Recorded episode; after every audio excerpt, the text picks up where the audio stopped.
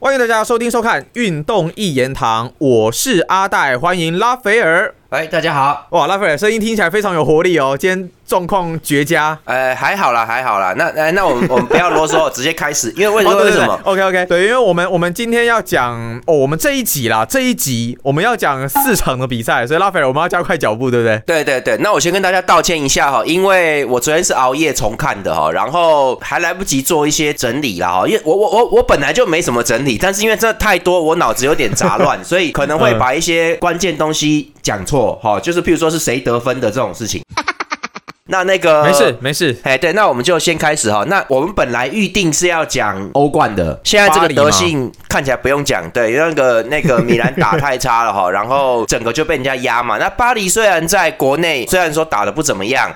但是对着米兰，他还是 OK 的。反正他在现在巴黎在小组就是第一名的嘛。我觉得巴黎对米兰接下来还会还会有嘛？你们可以去看，我觉得蛮好笑的哈。你们就看文章里面我有写到，就是哎靠背，巴黎的门将多纳鲁马是米兰跑过去的，绕跑的哈，非常走的非常不爽啊，就在那边去了。然后米兰找的替代门将是麦尼昂，麦尼昂其实也不错。然后麦尼昂呢，现在已经是法国国门了，他要取代 Loris 了哈。然后偏偏巴黎的锋线是姆巴佩加姆阿尼，好，然后又有一个登贝雷从巴萨扬外跑过来，这个等于是法国国家队的现任锋线哦，对自己的现任门将哦，蛮好笑的。然后人家巴黎的后卫是卢卡斯·赫南德斯嘛，米兰的左后卫是提奥·赫南德斯，兄弟俩啊，啊对对着干的啊，这场比赛很好笑，你去看，就是国内战，对，反正还会有第二场，就其实这两队其实很熟悉，非常的熟悉。哦，对。米兰的前锋是吉鲁哈，对着巴黎那边的姆阿尼，就是法国的现任跟新任中锋哦，所以其实跟法国很有关联，我觉得蛮好笑的啦。就是就是，其实大家很熟悉的。那显然巴黎这边他们的战术往前推进啊，然后一直放球，不给米兰机会啊，米兰打不出来，而且米兰是连反击机会都不太有的哦，就那这个蛮可怜的。那。当然啦，你说我要讲什么？他妈的，当然是因为托纳利走啦！妈的，托纳利赌球啊，你们都知道嘛，哈。哎，现在在纽卡索还是有看到他哎。哦，对，我们离题一下讲一下哈，就是我觉得托纳利对赌球事件的处理是很漂亮的，大家要看得懂那背后是什么意思，那叫做坦白从宽，抗拒从严。然后我赶快先讲哦，我就可以不用讲全部了，反正就办到这为止，断点。犯罪的断点有没有？他就故意的这样哦。对他，他一看就你们不要像有些人傻傻的哈，像像很多那种绯闻案什么杀小的都是这样啊啊！有有一种你讲啊，我又没有干，然后人家就一直丢一直丢，剥洋葱的给你死哦，就不要这样，到最后你就会很丢脸很惨呐。所以托纳利人家一查，他马上承认，然后他就讲了一段话，有一些东西，他那个话里面有一些关键点哈，大家有兴趣可以去查一下。他说什么？意大利 U 二十一里面好像每个人都在赌球。他有带一下，就是意思你们要懂啊，就是说你查起来这不得了的，妈的一堆人呐！我跟你讲，就他们把赌球跟我们打麻将好像没两样，就对了，反正就是这种感觉。你现在说的状况，不就有点像是台湾篮球现在假球风波狂暴吗？反正就很类似，就是说有时候他们自己也不要说假球，就是他可能没事，我们去赌一下什么的，就是不学好啦，一群小孩子，你知道吗？所以就是这东西不能查，因为但是外国是对于这个赌球是很，你不是假球，你是赌哦，你是不可以涉赌的。你如果涉到这种赌球，他们。说有分两种嘛，一种是你赌别人呐，这个就算了，还可以算一点。你如果赌的是自己球队，就很严重。好，然后然后还有台篮，台篮就是赌自己，台篮就是赌。对，这就这就涉及到你的比赛表现了嘛，所以不行啊。还有就是托纳利很坚持，是说他只会赌，所以他抓准的那个东西，他说他只赌我的 AC 米兰赢。跟我没有上场的时候，我会赌球，就这两个，各位懂吗？他如果赌 AC 米兰输就糟糕了，就是就是说，那我放水啦，你懂吗？就是有那个问题了。我赌赢的话，代表我在场上是全力要战斗嘛，我可是自己有下注的 嘛，就这种感觉，你知道？当然你信吗？我我其实不太信，但是他就是这样讲的嘛，你知道？就是说，那你要不要查嘞？其实你们可以看到，也是不管欧足联或是意甲足协，大家都想要轻轻放下，就是说，好了好了，他都承认了，就不能。所以最后他好像是说，目前调查中好像说要停赛十。个月吧，对就会错过明年的欧国杯哈。那其实算很爽了，因为一般这个至少要停一年到两年，这很严重的，你知道吗？所以算从轻了耶，所以算从轻了。对，这是故你们就一看就知道故意轻放他，因为他是名将了，他已经是名将，未来之星了哈。而且他也很配合调查，什么都有。那就是赌赌疯了啦。他说他欠了三百万欧元的赌债，还是几百万欧元呐？最后没办法。好像是他先前面先报的那一个队友是先欠了三百万。托纳利我忘记他金额是多少了。对他们就是搞的嘛欠钱嘛，所以二百五啊，其实你可以赚一辈子，找三百万欧元不在话下啦。他也不知道干嘛，就是这样子，所以人家也想轻轻放下，就各位十个月真的很轻，你知道吗？那他现在是大概是还没开始竞赛期，他就先踢一踢吧，那就接下来就休息了。就是说，你少打一次欧国杯这件事可以解决，他妈太划算了，不然你可能连世界杯都要少。我跟你讲，因为你这样子弄完，你回来你世界杯外赛你都没打，意大利怎么用你？超丢脸的。现在这样子过一下，他就忘记了。我觉得他处理的不错啦，那以后别再干这种事啊。好，我们来讲就是这个本周英超啊，那我们都会比较简短一点讲。那我跟各位讲一下，就是像水晶宫对热刺哈，我觉得热刺这场表现是还好，普通而已啦。那你们如果看前场前面五五六分钟呃十分钟内的话哈，你会吓到啊，就是因为水晶宫差点就进球了，好不好？妈的！而且他们做的很好，前面就靠那三只啊，一个叫 Hughes 嘛，好，然后一个 Edward 哈，还有那个前锋阿耶，这三只他妈的，他们长传就故意啊，就直接打长，反正我打不赢你嘛，我长传过来。跳起来直接用头把他坐下去，然后 Hughes 过去空中接力一拿球就射门进去，我靠妈，那差差点就进了，你知道吗？所以其实 水晶宫有准备，打的蛮好的啊。那热刺其实你看得出来防线没有很稳啊，是水晶宫冲击力不够，不然他们就硬要打高，硬要打快，快把他们灌破了嘞。还好罗梅罗没出状况嘞，大概就这样。其实热刺打的就正常了。那这场比赛里面，Madison 我觉得打的相当好，一直送一直送哦，他送球其实蛮蛮多的。Richardson 也不错，他被放在左翼，我觉得他很努力了。他就是这场比赛，他也没有想要自己带啊，干嘛？他就一直在找队友了啦。哎呀，反正你反正你不会进球，你就乖乖，你就赶快传给孙兴，你赶快找人传呐，你不要你你没有用了啦，还就这样子啦哈。可是他传的我觉得很不错，有加速，有加快那个进攻节奏。哦，那主要是 Madison，我觉得打得很好哦，他很活跃，一直跑，一直跑，一直做。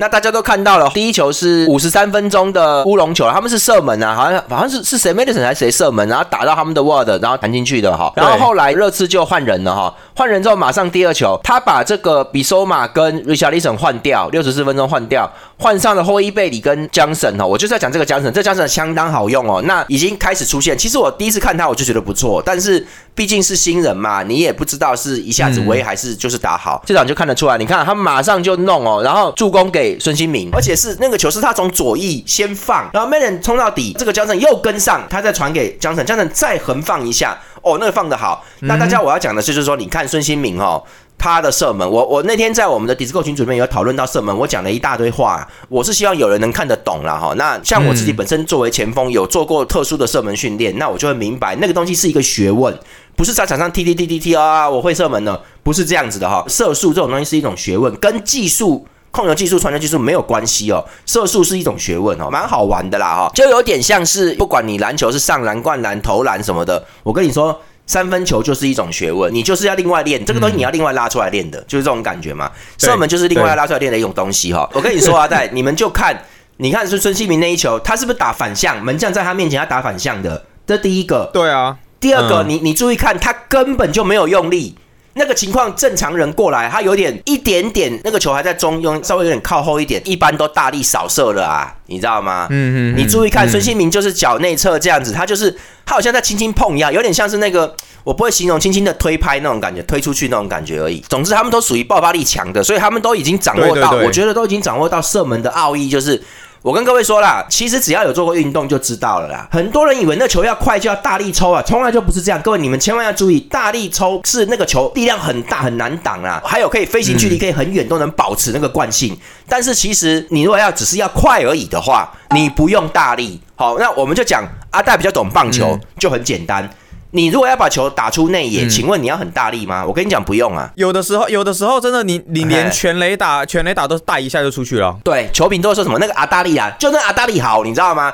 过来迎着过来，你碰到啊，大力，哇靠，那飞超远的，你不用大力挥棒的，不需要哦。你那个会选球、会挥棒的人，他那个一弄到就哇操妈超远，你接不到的啦。所以孙兴民，你注意看，他那个推好轻哦，他就轻一下。为什么？你越用力，你锁越紧啊，你越是越是不能改变你脚踝的角度啦。你们试看看，紧急在跑动的时候，对不对？那他轻轻碰一下往反脚走，你看他那个很顺哦。而且你们注意看。孙兴民的腿大腿都没有摆动，这样门将真的很难判断他要射门。就是你他知道你要射门，但他不晓得你要射哪，因为他脚踝动一下而已，所以他那个射门，我跟各位说，孙兴民我虽然说他的走位跟各方面可能还不能算是什么英萨吉这种前锋啦，但是他的射速绝对是已经到了，他的这个触球瞬间这个射门的那个东西，重点是他射门很隐蔽。好，你们你们这样看，你们会觉得哦，他要射门了。我跟你说哦，我下次有机会可以在迪斯科群组传影片给大家看。以前三浦之良有一球很有，也不要说很有名啊，他有几个动作。很扯啦，就是你如果站在他的正对面，你是门将的话，我跟你讲，你只是觉得他在跑步，然后球已经他妈射出来，已经要进旁边球门线了。我靠，你其实看不到他起脚，因为他就是在跑步，很像是打到他的脚折射，你知道吗？你就哎呦妈愣住，因为他根本都没有在抬腿的，就是他他的大腿都没有往后拉，也没有那个啊急气要射门，他完全没有那个动作。妈的，你如果站在他对面当门将，你你很痛苦，因为你不晓得他怎么要射门，你知道吗？所以很妙啦。那孙兴民就是已经到这个领域了，他。知道怎么运作，只要打到点。那个球速也不要说超快，我保证这个速度门将没办法反应了，那就可以啦。嗯，你如果还能扑，算你运气好，算你厉害了，就这样，很轻易就进球了。简单来说，收拾水晶宫嘛。那可是水晶宫最后硬压哦，热刺这边还是有漏。九十四分钟的时候，我认为热刺光靠这个后卫阵要打整季会有难度，靠老孙跟 Madison 两个想要撑整季也有难度哈。那底之后有朋友在问我们说，我们热刺球迷有变多了哈。那我私底下我是私讯跟人家讲的，其实其实我讲的。也不要说不客气啊，我讲的没有那么大的期望，就是说，我觉得你如果只靠孙兴民跟 Madison 的话，哈，然后后卫只有这样子这个感觉的话，我觉得那门将是不错了，哈，就说你如果只靠这个整个赛季。我觉得可能会掉分，还是跟以前一样，怕掉分。然后就是冬季或者快车，或者是下半季可能会有一些，就是你如果有人受伤或停赛，会有麻烦呐。那优先该补什么位置？前锋啊，第一个要补前锋。然后 Madison，我觉得呃，现在这个中场阵还可以，因为如果江省打起来的话。那就还可以哈。那如果江城没打起来，靠 Richardson 想要弄哦，我跟你讲不可能呐。你最好是需要补一个前锋进来，或者是一个再补一个中场进来玩。然后还有你需要一个后卫，最好还要有一个后卫，因为现在这个状况，我觉得其实只是还好而已。那个那个后卫阵还不算特强，而且我对罗梅罗我没有很喜欢，因为他虽然最近有好，可是。我记得他开季的时候好像有连续犯错，就是就这个人，阿根廷人，我们下次再讲阿根廷。那阿根廷比较脑冲啦，所以他其实有时候会急啊，他不是那种稳稳的那种状况，他不是哦，他有时候会犯错的哦，所以其实这个不是很稳的。那虽然他热刺大将，但是我们也不能够因为他大将就是没有没有，我跟你讲他会犯错的，危险呐这个人。但是我个人觉得热刺如果再这样打下去的话哈，我就不做客气的预测，我做大胆的预测，热刺今年一定是前三。一定是前三，那么前面对说真的，如果我要讲废话的话，就是大家觉得很无聊的那种主播那种球评的那种预测的话，那我就说热刺是前四啊。废话，曼联跟切尔西现在都只有这样，那热刺不前四，那谁前四啊？对不对？就这就废话了啊。可是我说热刺前三就不一样，热刺他是要干掉利物浦跟阿森纳其中一支啊，你懂吗？也可以干曼城呢。很难吧？我是觉得，但 但我觉得总对你，总之你要干哦，你你要把对方压下来哦。这个而且应该实际交战要获胜的，所以没有那么容易啊。那前四大概没问题，因为前四的话，如果曼联跟切尔西追不到的话。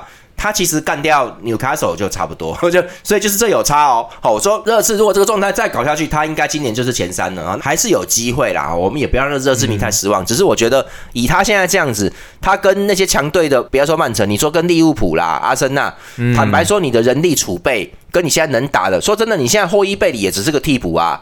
哦，你实际上你就是用萨尔跟比索马两个在硬撑哦。那如果他们两个有人缺阵或长期要缺了，你现在后伊贝里上来行不行？还有那个 Skip 那个家伙，你们中场这样行不行？这些都还没有被测试到，是因为那个时候啊，萨尔跟比索马太猛了，你知道吗？目前测试不到，这些都是条件。可是曼城跟阿森纳已经把他那些球员都已经测过一遍了，所以备选的选手这些各种层面战术变化层面，热刺都还热刺现在是单一打法。他有没有变成别的打法？那个要再看啊。那所以我觉得，我觉得热刺目前还没有被压力压到要很多空间，还没有哦。曼城跟阿森纳都有点压力，因为赛季初有人吃红牌，有人受伤杀小的，所以他有压力。他已经在测很多东西。那简单来说，先有考验的啦。那他们的考验目前还可以，都有过这样子。刚刚不知不觉啊，这个切尔西可以说是躺着也中枪了。但是他们近况真的。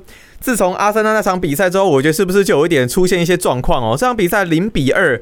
不敌布伦特福德，这切尔西到底是又发生了什么问题？我跟各位说，这个是我们今天要讲的重点。我不晓得时间够不够，我尽量多讲一点。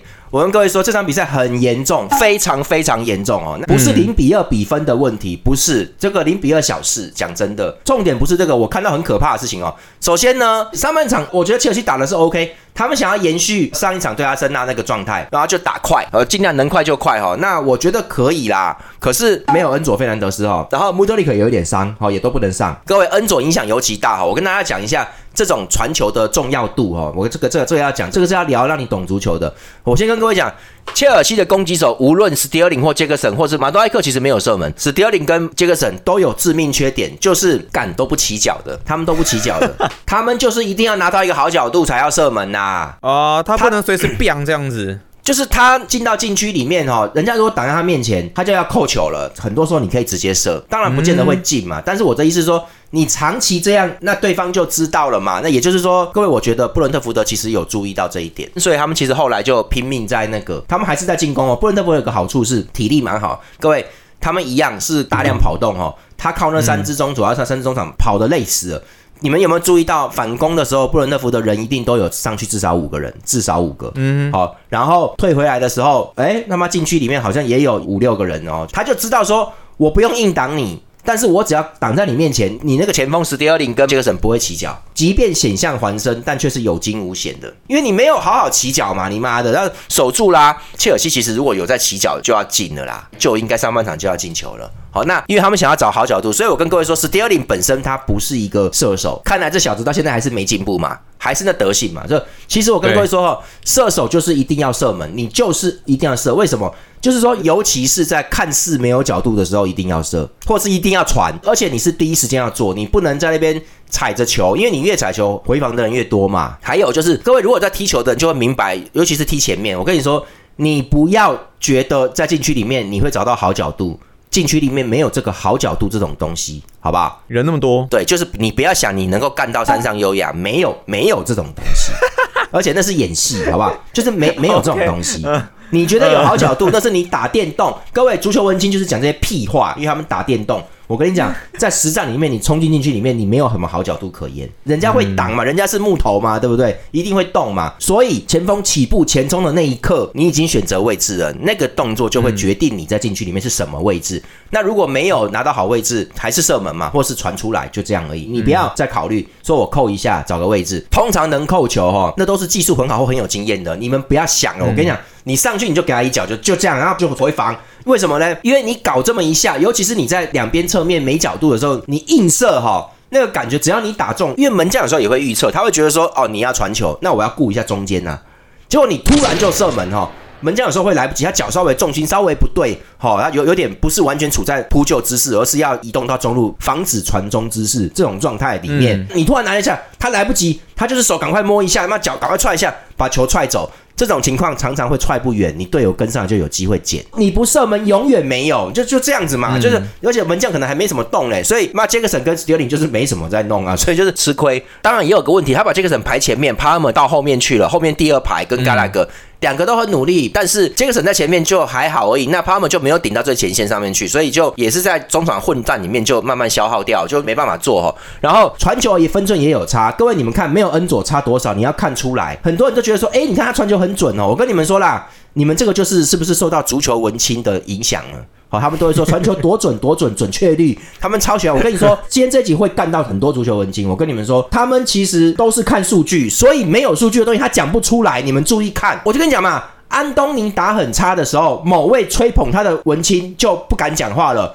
可是只有我会说安东尼技术很好啦，对不对？因为我在看实战里面的东西，人家确实怕他拿球，只是他没突破。可是没有数据出现的时候就不敢吹了。我跟你讲，你你只看数据在吹，而且你只看他合甲的数据在吹。对不对？那不就代表他没看比赛吗？不是，因为他不懂，他他不敢，他只能把那个 data 那个数据调出来，然后说你看多少个突破，多少个威胁传球。我跟你讲，你真的以为得分一定要那样吗？不见得哈。我跟各位讲一个东西，就是什么叫好传球呢？好像就不是传传的准就行啊，传各位传的准是基本啊。就好像你说 NBA 的三分球射手，你说什么样才叫射手？没有人阻挡他，或是什么三分球大赛这种东西呀？阿戴。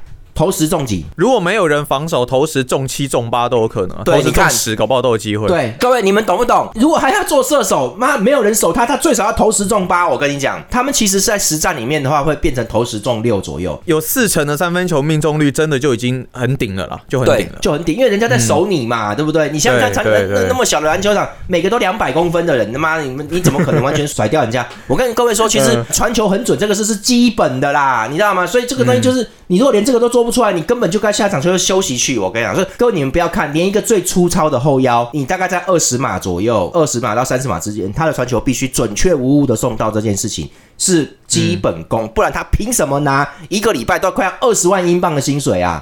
那你怎么不去拿？我怎么不去拿？不能有半点失误哦。没有人练习赛练习状况里面，你不可以有那个开玩笑，没人守你，你都这样，有人守你还得了啊？所以那不一样。嗯，我跟各位说，好的后腰在传，后面在传。我跟你们讲，我就有朋友是这样，人家是看重心的，而且我看那些叔叔在传球，以前那个打过全运会的啊，现在都叔叔哦，六十几岁哦，现在都快七十哦。我跟你讲。他们传球怎么传的吧？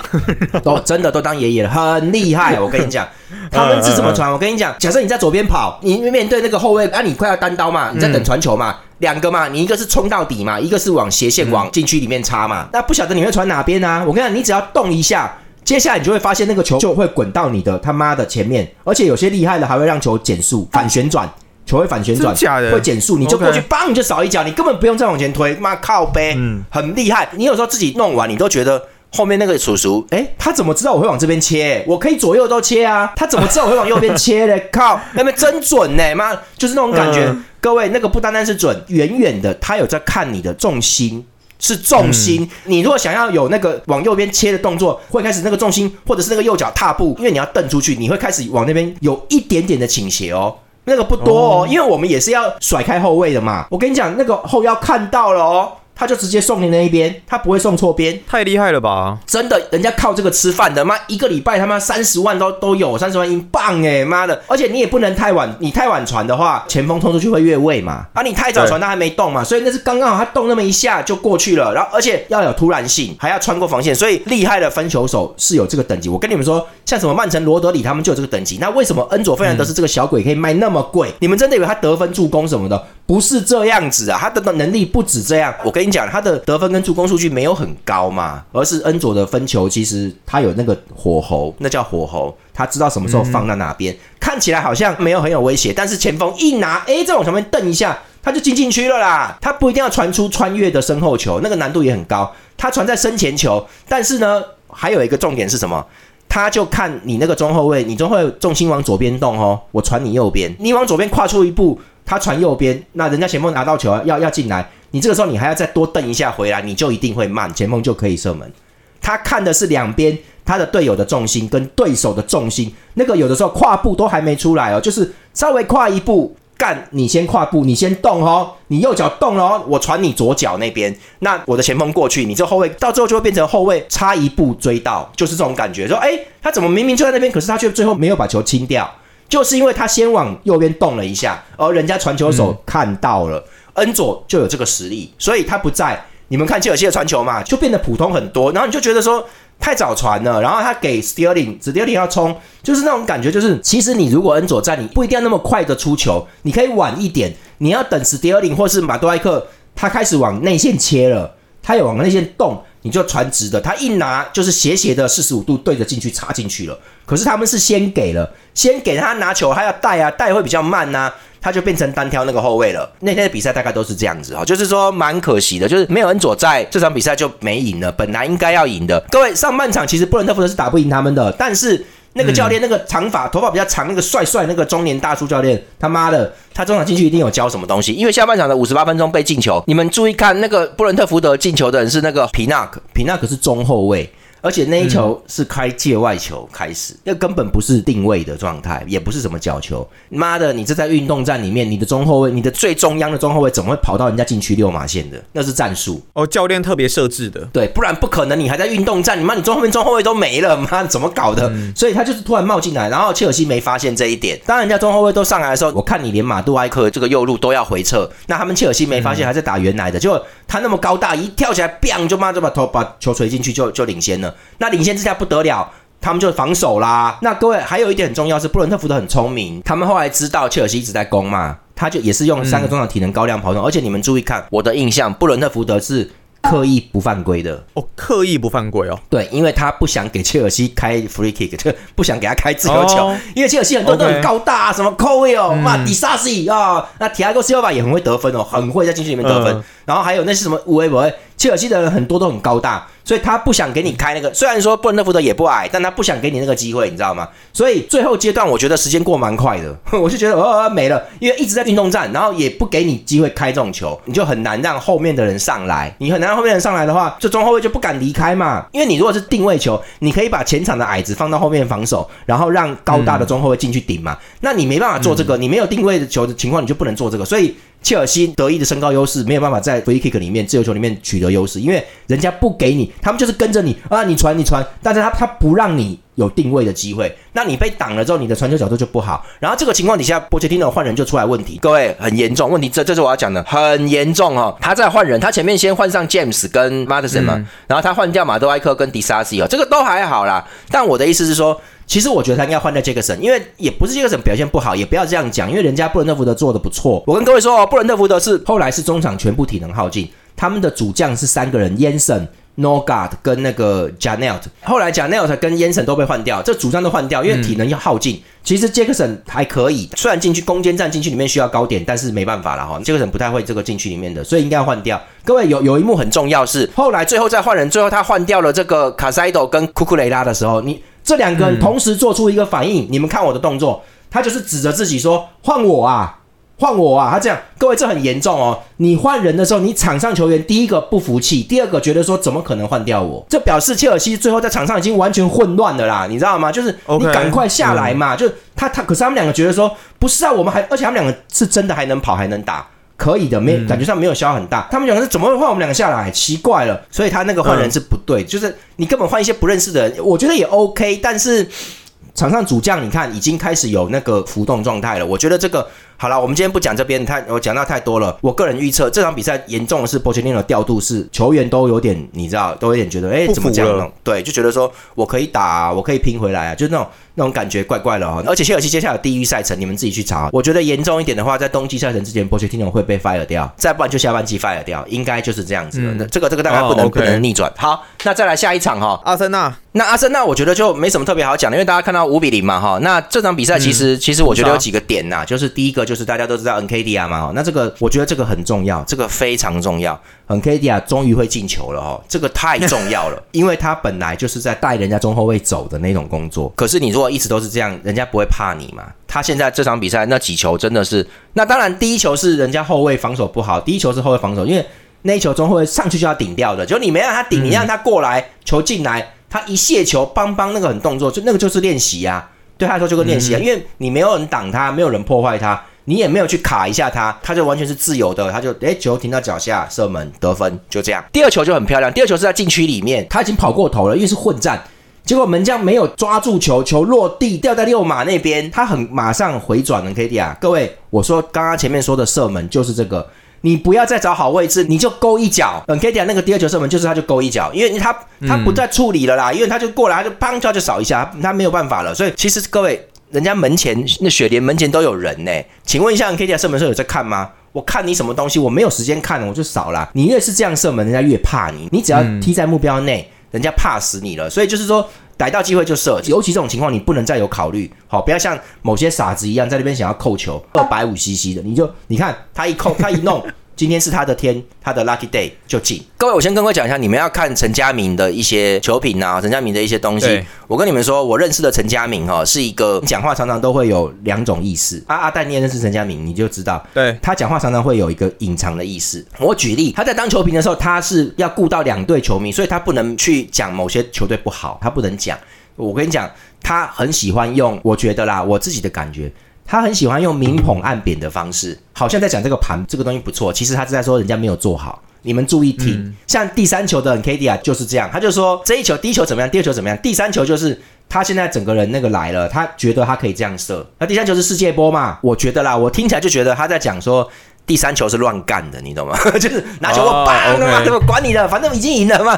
对啊，气势好啊，呃打得又准又快，他他就安心了嘛，他不用紧张。嗯，各位，他第三球其实他可以不用那样处理，还要再往前推才对。他就直接抽你妈的，管你的。然后因为他已经太猛了，人家会怕，所以后卫也提前动要去挡他面前的位置。结果他打反向的，打另外一边，所以后卫也离开了。哦，他就刚好抽这边。那门将雪莲门将不强，所以面就是守不到啦，就被进了。所以第三球有点是硬来的。其实如果门将看好什么的，其实是会挡到。所以我跟各位说，你们仔细听陈佳明的讲话很有趣。我跟各位讲一个要点，就是只要陈佳明没有很明确的说这个球员哦打的真是好，这个传球处理非常好，他只要没有明确的讲出这种话。我建议你就要思考一下他在讲什么，就是他可能不是在赞美那个球员或那个队伍啊，可能不是哦。你要看他整整体的话是什么意思。对，有可能哦。但是他如果明确说出来说、这个东西做得很好，阿铁塔这个很好，那就是好。他必须要很明确讲出这个东西。我跟各位说，你们看比赛，你们就是要开陈家明声音，很好玩呐、哈。然后我跟各位说，其实这场比赛还有就是像史密斯洛上场，因为可能周中有比赛哈，所以他们这个有点想要想要休息一下。那史密斯洛我觉得做的相当好。那这么久没上场哈，啊、都是上场一下下而已。他有在取代这些控球、分球这些动作。那有些人说 Odega 持球能力不好，Odega 本来就是一个。拿球放快跑的那种，我跟你们说，他就是普通啦，而且他其实这一年没有什么进步，他大概就这样，我觉得 OK 啊。那去年就是夏卡打的好嘛，哦，我跟你说，嗯，我那个就是 OK。那你说没有他也不行，他有在努力，但是他的努力的方向，我觉得比较倾向于回防啦，帮助中场连接，然后让右边的本怀特再往前冲。你自己做不到前面的护球，你让本怀特往前，那、可以啊，没问题啊。我的意思是说，哎、有时候也不要太太要求你。我跟你讲，没有 Odega，难不成你要看一直看到 Havertz 吗？那会有危险哦。所以就是 Odega 嗯还过得去，而且可是我觉得他人家现在也会守他，他那个比较得意的一脚远射也有点做不出来了，因为没有空间嘛。那我觉得就再看看吧。我觉得 Odega 是是蛮认真的哈、哦。其实持球能力不好这个东西，我觉得我跟你们讲，这个没有那么好练呐、所以他现在就会一直维持这个状态。可是右边的沙卡跟本怀特只要能够连线，那么。Odega 在右边这边，他就当一个柱子去做一些，一直做侧翼，让本怀特可以不用在乎防守的往前走，这样子跟沙卡两个连接，其实对阿森纳现在进攻来说很够了，我觉得很，我觉得够了啦。那中路插上的力量算了啦，这已经不关他的事，他现在的能力还没有到，人家 Rice 已经会上来抽射了，有 Rice 一切搞定，然后还有这个 Havertz 也在慢慢，他们在练之后，Havertz 看能不能往前走，好、然后 Rice 就搞定，所以 Odega 的这个功能可能会比较下降，那这个我觉得也是好事，你他确实没有 Rice 厉害，他当然没有 Rice 厉害啊，对不对？所以这个东西我觉得也不要太怪。阿森纳是打整体的，你要他某个人特强哦，我觉得我觉得有难度啦，尤其是 Odega 这种角色而已。这一场就是吃的算很轻松，重点是我觉得 NKDR 的信心出来，但何叔现在受伤啊，阿森纳确实也没有再找射手了，所以这个射手 NKDR 的成熟，他终于胆子大了，他之前都不太不太射门，他现在很敢啊，全身力量出去，所以这个这场比赛很重要。可能因为雪莲弱吧，可是如果这个状态能带出去的话，他以后会很敢的话哈，我觉得阿森纳就有两支真正可以得分的，不然就不会一定要排何数十了啦。所以这个东西 OK NKDR 的能力在正在全面化，我觉得希望这不要是灵光一现而已。如果有他的话，他这样弄的话，马丁内利跟沙卡，你们看这场比赛很明显没有什么助攻或干嘛了，就是马丁内利一直被踢倒啊，反正就是靠稳 KDR，其实就能够攻坚，其实会比较好。那阿森纳这场比赛打得还不错，重点是我觉得史密斯罗做的是蛮好的。好，那他如果回到先发阵，那先发阵里面就有更多的灵动，可以很多运转、跑位什么的，就不会像之前说什么 h a b e r t s 都不会弄这个东西，不会打传控。史密斯罗有在，我觉得就诶条件又回来了，那个技术面可能又回来了哈，那可能可以替代一下虾卡这些移动的东西。所以这场比赛等于是说有两个人打得好，就是很重要，一个史密斯罗回来，一个 NKDA 得分，这个对他们未来的走向是蛮重要的。不过，其实这也凸显出阿森纳阵容还是有很多一些调度跟灵活性啦。那各位不好意思哦，因为我们时间上面的关系啦，所以呢，在我们这期节目就是讲到这一场的比赛。那我们下一集的节目呢，再来跟大家讲关于利物浦，然后还有曼市德比的这两场的对决哦。好了，那这期节目呢，我们很谢谢拉斐尔，我们就下一集的节目再见啦，拜拜。拜拜。